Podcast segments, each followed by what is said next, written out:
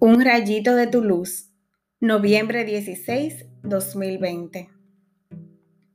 Recuerda de dónde has caído, conviértete y vuelve a proceder como antes. Apocalipsis 1, del 1 al 4 y del 2 al 1, 5a. Al descubrir a Jesús en nuestra vida, todo cambia de color y queremos servirle. Hacemos todo con alegría y pasión porque queremos que todo el mundo reciba la gracia que nosotros hemos experimentado. Sin embargo, conforme pasa el tiempo vamos perdiendo ese empuje y aunque continuemos sirviendo, como que ya es una rutina y no un gozo. Juan nos advierte de esta conducta en la lectura de hoy y podemos conectar esto al Evangelio cuando el ciego pide ver otra vez.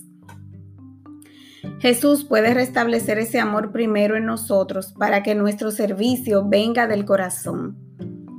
Hay que sacar tiempo para momentos de retiro donde podamos reconectarnos con el Espíritu Santo de una manera más fuerte a la que hacemos hoy día a día. La pandemia no es impedimento para eso. Al contrario, hay varios ministerios que están haciendo retiros virtuales. Algunos de ellos son TOB, Martín Lampa y el CIE. Pueden buscarlos en las redes y beneficiarse de sus enseñanzas que a pesar de la distancia nos recargan las baterías espirituales. Tomarnos dos horas del sábado o el domingo para ir al Santísimo o a un espacio abierto donde estaremos solos para orar también puede ayudarnos a mantener la sintonía con el Señor. Ya solo nos quedan dos semanas para finalizar el año litúrgico y es bueno evaluar cuáles han sido los frutos de este tiempo.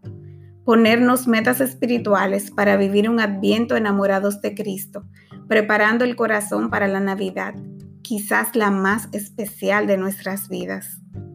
Oremos. Señor, perdona por dejarme envolver en la rutina, ignorando el regalo que es conocerte. Gracias por recordarme que siempre puedo volver a ti. Estoy a la distancia de una oración, de un tiempo fuerte meditando tu palabra y pidiendo la unción de tu Espíritu Santo. Que no olvide nunca de dónde me sacaste y que mi proceder siempre te haga sonreír. Amén.